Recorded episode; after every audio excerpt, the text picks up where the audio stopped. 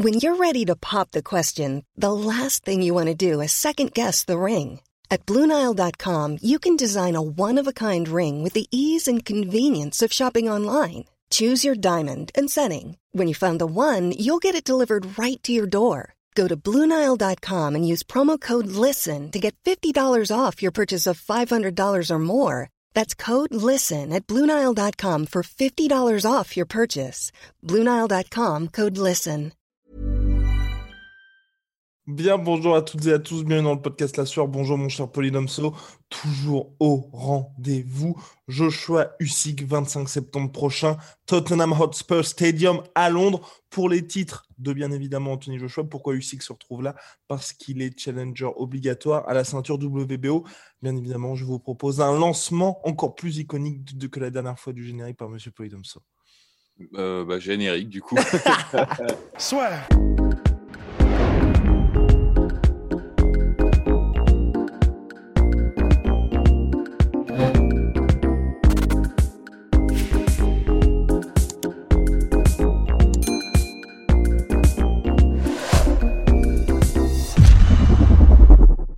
Bon, alors voilà, donc ce combat prévu pour septembre, ça a été annoncé breaking news par Mike Coppinger de The Athletic.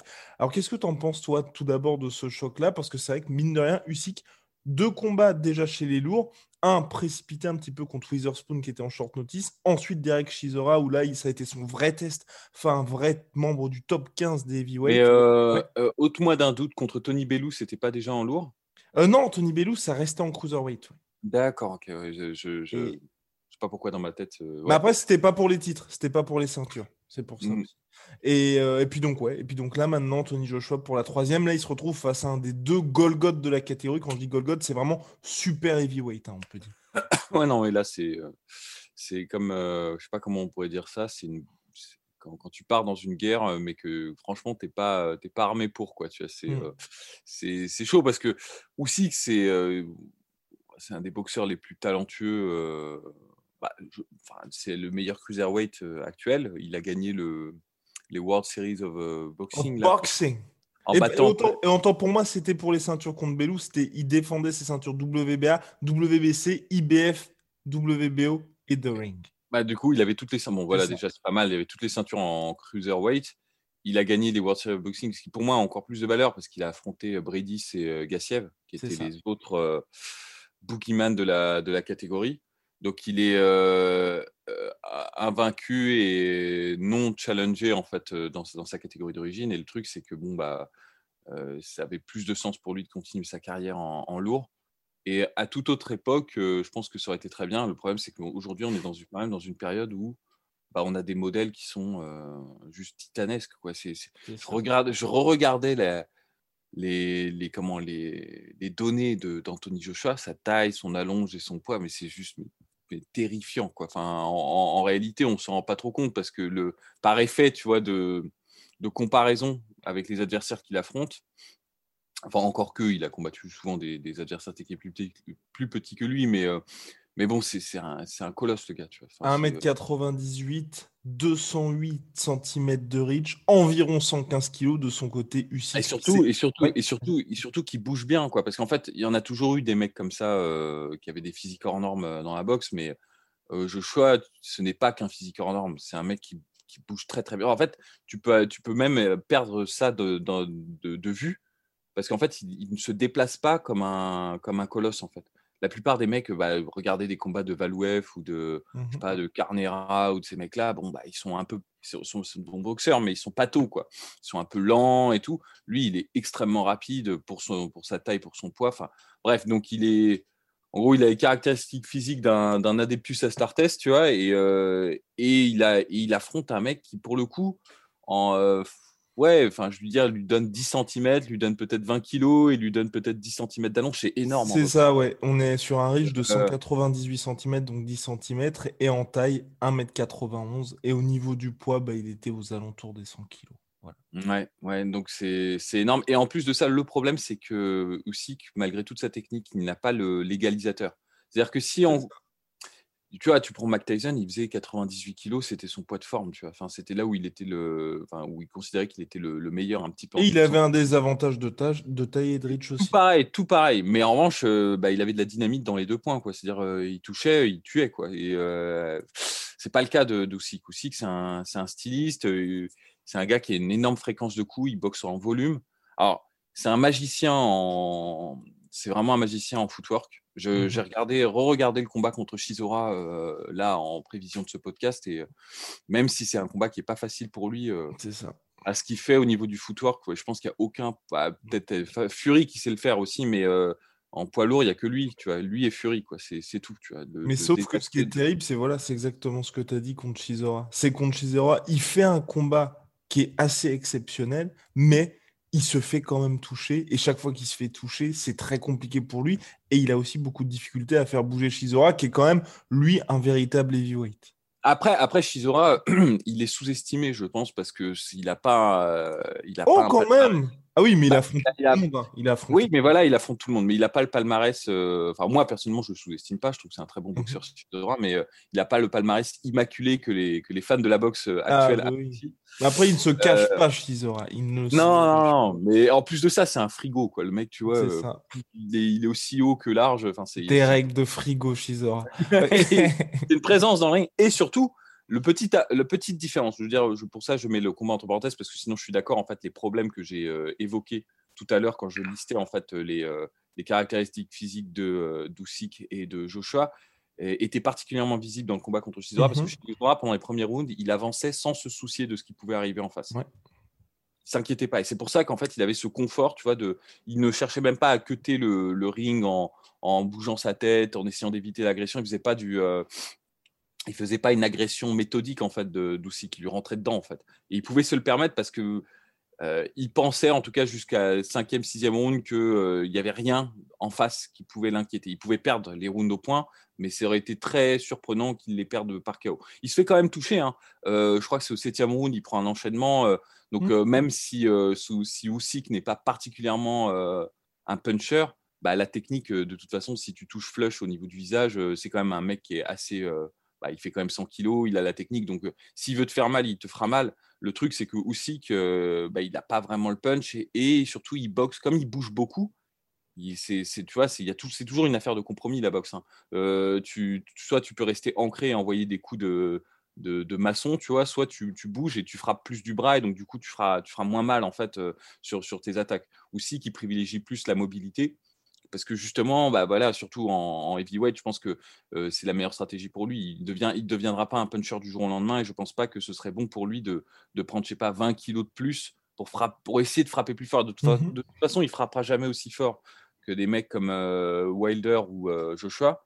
Et donc, il faut plutôt, faut plutôt accroître en fait tes, tes, caractéristiques physiques. Je sais plus quel entraîneur de boxe disait si tu es grand enfin, rends-toi encore plus grand euh, dans le ring quand tu boxes, et si tu es petit, rends-toi encore plus petit quand tu boxes dans le ring. C'est-à-dire, quand tu as tes attributs physiques, essaye pas de, compenser en fait euh, ce que tu n'as pas, mais essaye plutôt d'accroître en plus ce que tu as. Et la, la, force du cycle, quand même, il faut, faut le reconnaître, c'est que c'est un mec qui peut, qui peut faire un, taper un marathon en fait dans le ring, envoyer je ne sais combien de coups, il a une fréquence de coups qui est hallucinante, ça. et ne pas décélérer du début à la fin. Ça, c'est un truc de dingue. C'est-à-dire que aussi que je pense, sauf accident, il n'y aura jamais de faille physique en fait euh, de ce mec-là. C'est clair. Euh, toujours, là et toujours en train de, de gagner des points et toujours, euh, toujours en train de se déplacer. Il sera jamais bloqué contre les cordes. Ouais, puis surtout que là, rien, à mon sens, en tout cas, il a rassuré quant à sa forme en heavyweight. Tu vois, on pouvait s'interroger, surtout, on va dire, sur le premier combat, mais contre Derek Chisora, pour moi, il a un peu coché toutes les cases. Où on se dit, effectivement, il peut tenir la distance. C'est ça. Et en plus, Derek Chisora, c'est un mec qui, au-delà du fait qu'il n'était pas inquiet du, des retours en fait de d'Usyk, c'est quelqu'un qui aime bien mettre la pression. Même en général, parce que c'est pas lui-même n'est pas très grand pour la catégorie. Il est en revanche, il est, il est volumineux, ça, il n'a pas le problème du poids, tu vois. Mais c'est quelqu'un qui généralement avance sur ses adversaires, mmh euh, Derek Chisora. Et euh, même si ça peut paraître pareil, euh, Derek Chisora, il peut apparaître comme n'étant pas le plus technique finalement. Il y a deux, trois trucs qu'il faisait, et c'est sur ces techniques-là qu'il a attrapé euh, Usyk, qui sont quand même subtils que par exemple Joshua ne fait pas. Par exemple, ce qu'il faisait, c'est que Usyk, c'est un... il peut boxer des deux gardes, mais il boxe quand même principalement en gaucher, en softpaw. Et tu vois, il s'évade vachement bien avec son, son, déplacement. Et en fait, quand, quand du coup, Usyk se, se, se, se, tournait, en fait, enfin, s'évadait du côté droit euh, c'est-à-dire du côté ouvert euh, de, Shizora. Shizora, ce qu'il faisait, c'est pour lui couper la route, il switchait de garde en fait et il l'attaquait en changeant de garde. Et c'est comme ça qu'il l'a touché plusieurs fois dans les premières rounds. Et ça, c'est un truc, bon, bah, il y a peu de heavyweight qui le font, tu vois. Mais ce qu'il le fait, il le fait bien parce qu'il a l'habitude justement de, faire ce travail, d'avancer sur l'adversaire et d'essayer de trouver moyen de, toucher quelqu'un qui bah, se dérobe en fait sous ses pas, tu vois. Donc, euh, donc voilà, donc c'était un combat intéressant. C'est un combat en revanche qui est inquiétant parce que Usyk s'est fait toucher quand même plusieurs fois dans, dans ce combat. Euh, Shizora, il frappe fort, mais c'est pas un puncher non plus. Il, a de la frappe, hein, il cogne. Hein, euh, tu vois, par exemple, son dernier combat contre euh, Parker, en 7 mhm. secondes, sur le premier round, il met knockdown Parker, tu vois. Donc, il, a le, il a de la force, mais c'est pas, c'est pas, encore une fois, c'est pas Joshua. D'ailleurs, vraiment, c'est compliqué parce que. C'est ce qui est terrible avec ce combat c'est qu'on a Joshua, un mec qui est finalement pas un heavyweight, hein, tout C'est-à-dire, bah ouais, c'est, enfin, franchement, euh, il faudra peut-être un jour. Tu vois, je sais qu'il y en a beaucoup qui aiment pas. Ah toi, tu voudrais faire une super, euh, une catégorie ah, Ça me paraît, tu vois, pour moi, il y a des catégories qui n'ont pas de sens. Euh, On l'a encore plus vu, je pense, quand il y a eu Wilder Fury. Deux petites catégories. Ouais, ouais, non, mais c'est clair, parce que quand tu vois des mecs comme comme Joshua, enfin, je veux dire je, vais dire quelque chose, mais ce serait déjà un combat extrêmement compliqué pour euh, Usyk si Joshua n'était pas un bon boxeur. S'il avait mmh. juste ses caractéristiques physiques comme ça, tu vois, comme, comme celles qu'il a, ce serait déjà très compliqué. ça, ça nécessiterait déjà d'Usyk de faire un combat parfait, en fait. C'est-à-dire de ne pas se faire toucher durement une fois sur 12 rounds. Là, en plus, euh, Joshua, c'est un bon boxeur. Donc, euh, c'est vraiment compliqué. Enfin, y a, la, la, technique peut te porter jusqu'à un certain point, je pense. À moins, tu vois, que tu aies un truc magique qui permet, tu vois, de, de, balayer ça, enfin, bah, principalement le punch, tu vois, genre, euh, c'est, il y a un moment donné, c'est même pas à technique égale, parce que je pense qu'en termes de technique de boxe, euh comment, aussi qui est plus complet, il sait faire plus de choses que Joshua, tu vois, mais on va dire à, à technique non, pas, pas, pas trop dissymétrique, tu vois. Mmh bah, celui qui est plus gros, plus large, plus résistant, plus, plus athlétique va gagner. Tu vois. Et moi, honnêtement, c'est un combat qui m'intéresse pour justement d'une curiosité quasiment scientifique de savoir jusqu'où en fait la technicité peut te porter dans un combat où, où tu es désavantagé physiquement à ce point-là. C'est comme s'il y avait l'écart qu'il y a entre Joshua et Usyk, il est plus gros que, je sais pas, deux ou trois catégories dans les catégories du dessous. quoi. Et on sait ce que ça donne hein, quand un bon boxeur de, trois, de deux ou trois catégories au-dessus de toi. Bah, c'est quasi similaire à Floyd Mayweather contre Logan Paul.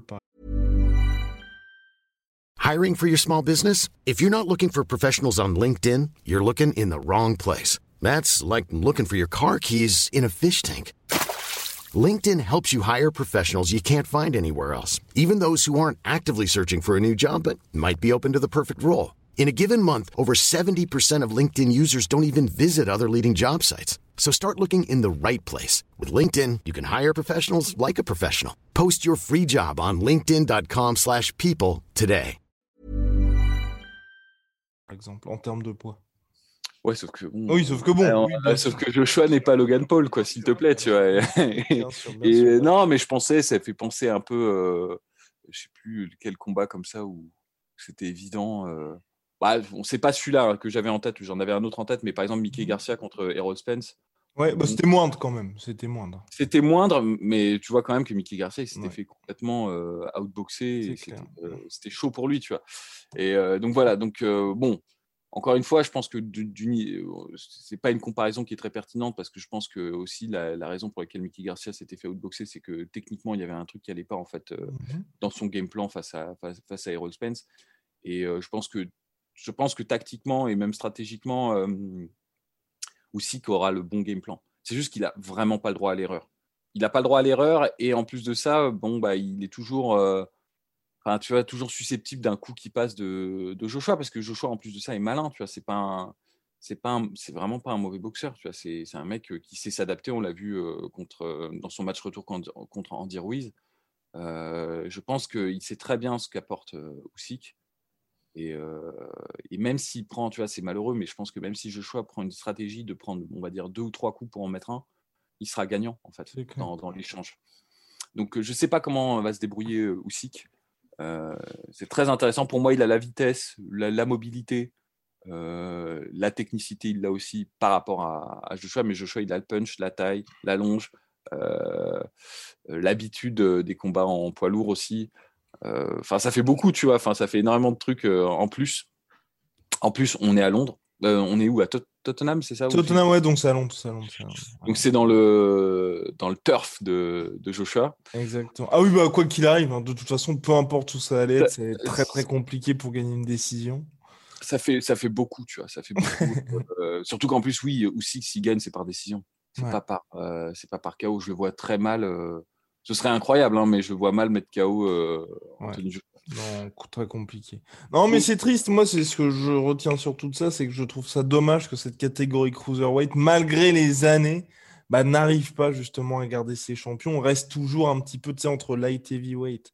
Mais ouais, mais ça c'est un... catégorie pauvre. C'est un truc aussi euh, historique, quoi. Dire même quand la catégorie cruiserweight n'existait pas, euh, les light heavyweight, ils montaient quand même en poids lourd pense dans la tête des gens, euh, bah, la catégorie des lourds, c'est, un paradoxe parce que c'est peut-être la catégorie la moins technique en mmh boxe, mais c'est celle qui est la plus regardée, qui est la plus suivie, qui est, qui est la plus prestigieuse d'une certaine manière. Donc c'est égal, c'est celle où tu fais le plus de, le plus de pognon. Quoi. Euh, sauf si tu es quelqu'un d'exceptionnel euh, médiatiquement comme Floyd Mayweather et que tu arrives à, à créer un engouement autour de ta mmh personne et autour des, pas autour finalement des catégories dans lesquelles tu évolues. Tu vois.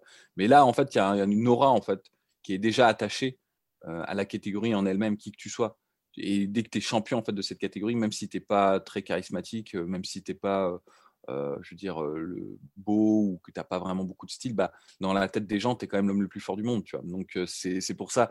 Et donc c'est vrai que cruiserweight ou même light heavyweight, c'est ces espèces de catégories, tu vois, où, où tu n'as pas la technicité des catégories inférieures Mmh. Et tu n'as pas le prestige de pas le prestige attaché à la, la, caté, la poids lourd. Donc c'est pour ça que historiquement les gens ils ont tendance à s'en battre un peu les steaks tu vois. Enfin les gens en général bien sûr les, le public en général les fans de la boxe ceux qui sont pointus ils s'intéressent évidemment tu vois mais c'est pour ça.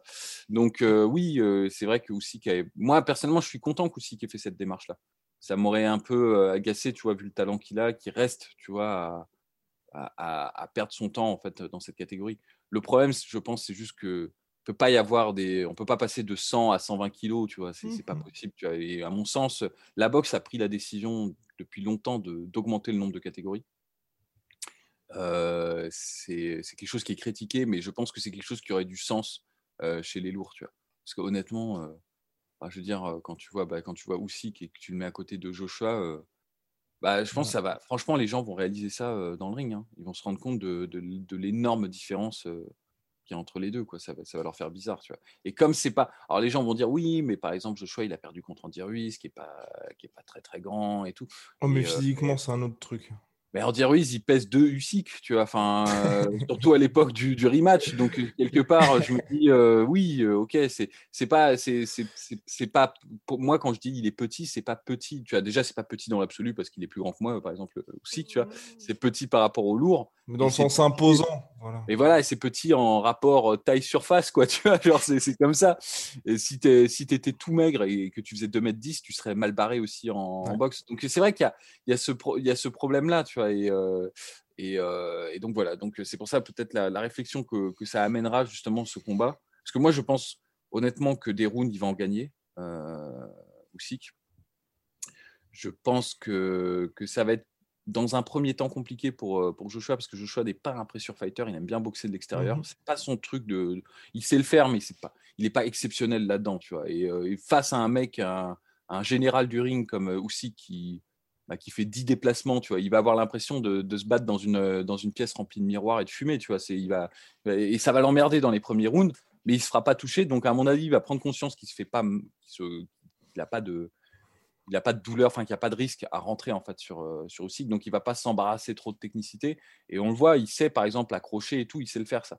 Et à partir du moment où il va faire ça, euh, je pense que ça va être très très chaud pour Usyk. Tu vois, vraiment à ce moment-là, ça va être compliqué. Et là, il faudra juste un coup, tu vois partir de ce moment-là où il commencera.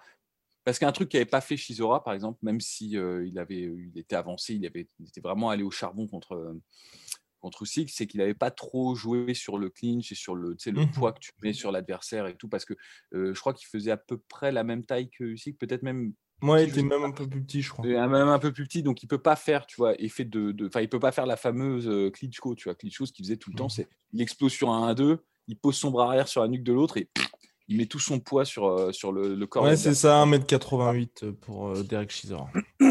ouais, et alors, et, euh, alors que tu vois, Joshua, il le fait de plus en plus. Il le faisait pas avant et maintenant, il le fait de plus en plus. Et ça, euh, mine de rien, euh, ça te ralentit même un mec qui a un. ah bah c'est clair. Euh, bah il s'est, il s'est rendu compte des bénéfices que ça pouvait avoir après avoir rencontré Andy Ruiz. Bah oui, oui, mais c'est marrant, tu vois. Il a, il a une, une, évolution de carrière. Moi, je pense que Joshua, progressivement, petit à petit, va se klitschkoiser mm. à mesure du temps parce que de toute façon, c'est la stratégie. Mais oui, a raison en plus. Surtout qu'aujourd'hui, il a déjà les fans, il a le plus, enfin, il y a déjà les gens qui le soutiennent. Donc même s'il devient un petit peu plus chiant, entre guillemets, les gens le soutiendront toujours. Et puis surtout que maintenant, euh, bah, les chaos sont toujours là. Bah, bien sûr. notre cher Pulef. Bref, mon cher Prud'homso, euh, je pense qu'on a fait le tour. Ça paraît très compliqué pour Usyk. On reviendra bien évidemment sur le combat quand, quand on s'en rapprochera, 25 septembre, si tout va bien. On croise les doigts. Quelques deux mois après Deontay Wilder contre Tyson Fury number 3. T'imagines, on a, on a un Wilder Usyk. Oui, ce serait Honnêtement, ce serait magnifique et ce serait presque, tu vois, je ne vais pas dire mérité, mais tu vois, ce serait un beau pied de nez après tout ce qui s'est passé, tu vois. Et, s'ils le font surtout, s'ils le font, parce que. Ouais. Non, non, c'est vraiment très drôle. enfin bref, big shout out à my sweet pea, my sweet protein. Moins 38%, surtout my protein avec le code la sueur et moins 10% surtout Venom avec le code la sœur. Puis bien évidemment, bah voilà, hein, allez à la prochaine. Mot de la fin, ouais.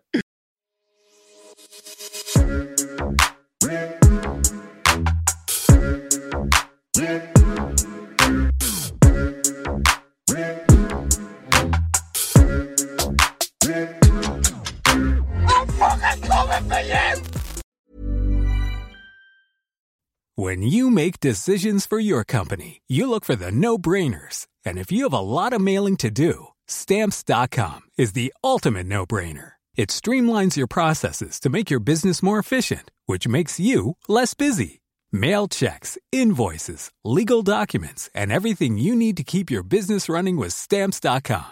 Seamlessly connect with every major marketplace and shopping cart Schedule package pickups and see your cheapest and fastest shipping options from different carriers with rates up to 89% off USPS and UPS rates. And with the stamps.com mobile app, you can take care of mailing and shipping wherever you are. Make the same no-brainer decision as over 1 million other businesses with stamps.com. Sign up with code program for a 4-week trial plus free postage and a free digital scale. No long-term commitments or contracts. That's stamps.com.